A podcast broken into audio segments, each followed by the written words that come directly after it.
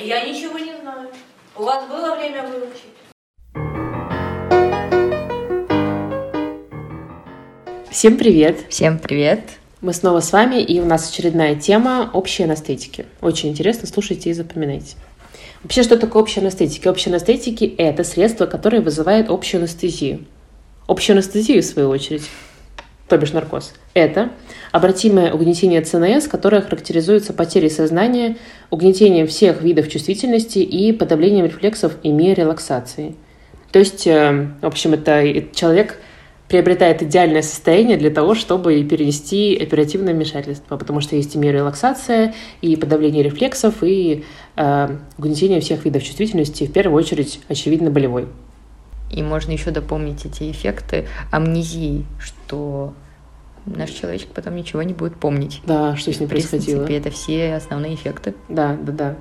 А история вообще общей э, анестезии, она не такая древняя, потому что э, одним из основоположников был Пирогов, хирург знаменитый, в общем, во всем мире.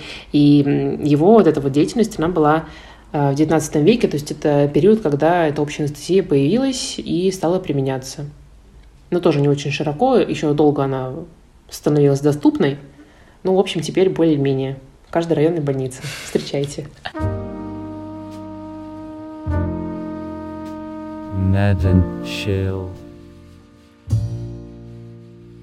Теперь разберем механизмы работы общих анестетиков.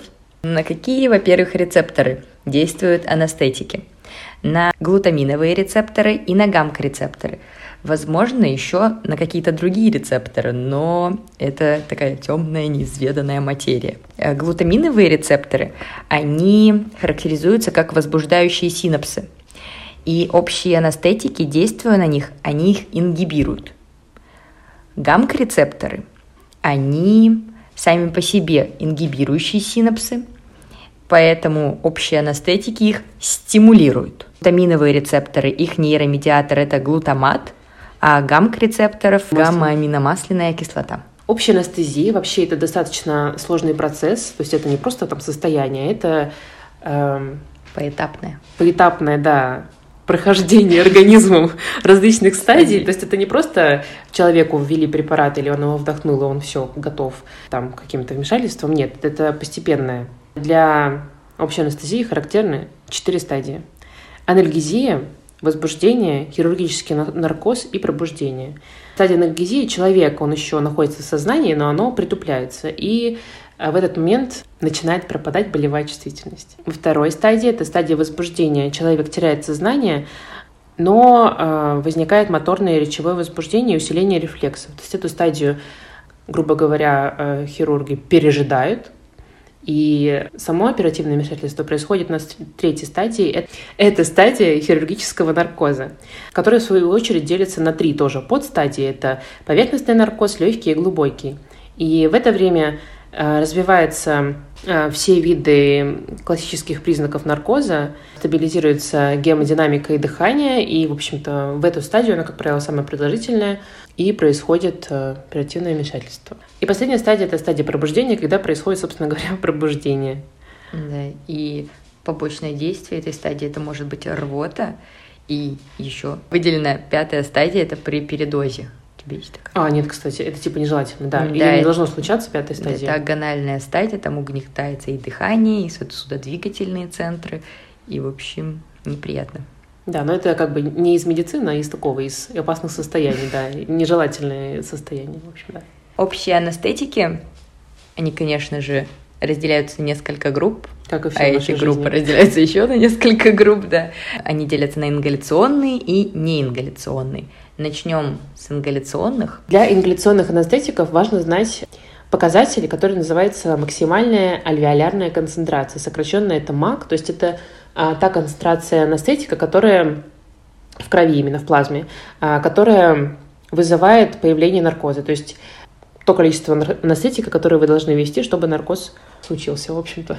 И а, чем эта цифра больше, тем, получается, активность анестетика меньше, и больше его нужно как бы влить, грубо говоря, вдохнуть. Например, тот же галатан, на котором сейчас пойдет речь, у него самая высокая анестезирующая активность, то есть его нужно совсем немного для достижения эффекта наркоза.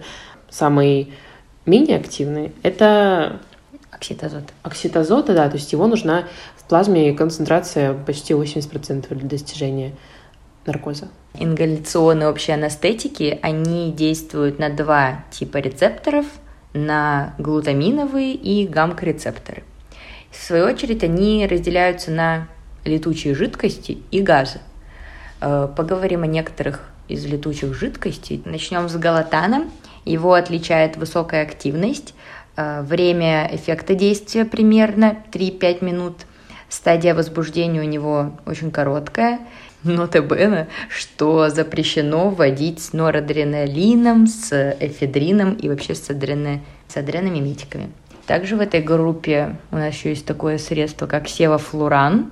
Его особенность, что мы можем легко управлять эффектом, он, мы можем как быстро вводить наркоз, так и быстро выводить. Отрицательное влияние на систему внутренних органов у него незначительное. Также он обладает приятным запахом. И, в принципе, когда мы говорили о севафлуране, мы говорили о том, что это самый пригодный для использования анестетик. Да, и именно он самый желательный для применения в педиатрии, а, потому что из-за этой вот легкой переносимости и минимума побочных эффектов. В следующую группу газы входит у нас закись азота. Недостаток этого средства – это, вот, как уже сказала Василиса, низкая наркотическая активность, то есть э, нужно приввести очень большое количество анестетика, чтобы появился эффект. Но его отличительное качество как с положительной стороны, что он не вызывает э, злокачественную гипертермию. Возможно, у вас это спросит. При его малых концентрациях он используется очень активно в стоматологии. А динитроген оксид еще хорошо переносится во время беременности либо родов, и еще есть особенность, он окисляется с витамином В12 и может развиваться мегалобластная анемия, то есть они вместе не очень сочетаются. А ксенон – это тоже газ вместе с оксидом азота. И это самый желательный анестетик, потому что он не метаболизируется в организме, то есть вдохнул-выдохнул, в принципе, как бы он особо никакого эффекта, кроме как вот этого наркоза, не производит на организм. И а, при прекращении подачи через там 2-3 минуты уже возвращается сознание, но он самый дорогой из них, а, и технически сложно его применять, потому что там должна быть замкнутый вот этот контур, чтобы мимо этого газа никуда не выходило, то есть вдохнул, выдохнул, это все вот эта система должна поглощать. То есть это вот самый желанный, но самый недоступный, поэтому он особо не применяется, потому что, ну, как бы это страховая медицина, что такое.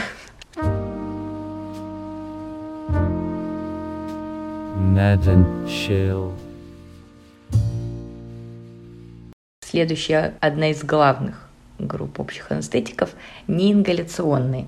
Они, в свою очередь, делятся в зависимости от продолжительности своего действия препараты короткого действия – кетамин и пропофол. Так, кетамин – это средство, которое вводится и внутривенно, и внутримышечно. И, как правило, неингаляционные анестетики, они применяются либо для а, коротких вмешательств, либо для введения в наркоз. Mm-hmm. То есть зачастую применяются для введения неингаляционные, а затем уже ингаляционные для поддержания наркоза. Кетамин. Его особенность в том, то, что а, человек, которому вводит этот анестетик, он а, за время вмешательства может видеть очень плохие э, сны. Галлюцинация.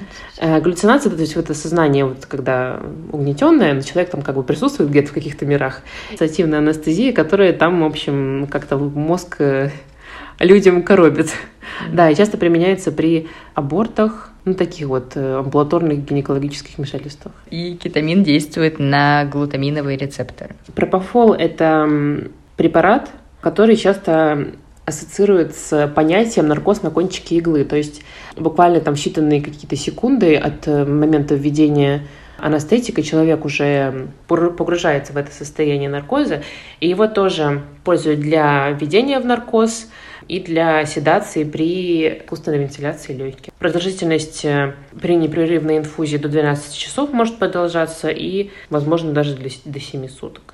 И вот его особенность, что он не вызывает бронхоконстрикцию, но угнетает вот сердечно-сосудистую систему и вас дилатирует. И еще он проходит через трансплантарный барьер. Это нужно, нужно учитывать. средней продолжительности. Это препараты мидозолам и тиопендал натрия. Тоже у них э, достаточно быстрое погружение в наркоз, длительность около получаса. И пользуется тоже при введении в наркоз. Для тиопентала важно знать то, что быстрое введение его может вызвать угнетение дыхания и И угнетение сосудодвигательного центра. Yes. оксибутират натрия. Это неингаляционный анестетик общий, который применяется для введения человека в длительный наркоз до двух часов. А, Здесь а, при введении хирургический наркоз наступает через 30-40 минут и длится вот в течение нескольких часов. Он вызывает слабую анальгезию, малотоксичен и имеет выраженную седативную и снотворную активность.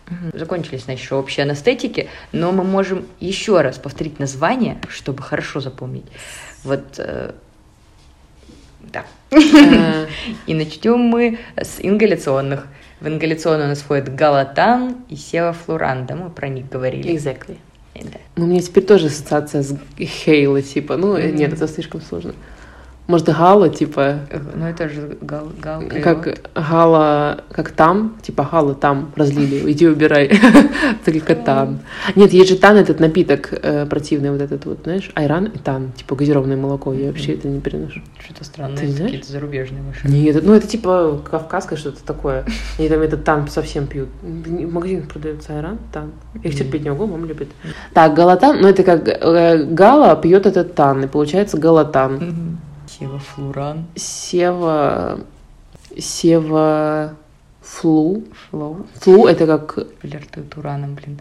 А может Сева- уран? Север? Северный флоу, это уран. Фл... Уже рэпчик получается какой-то. Чувак, это рэпчик.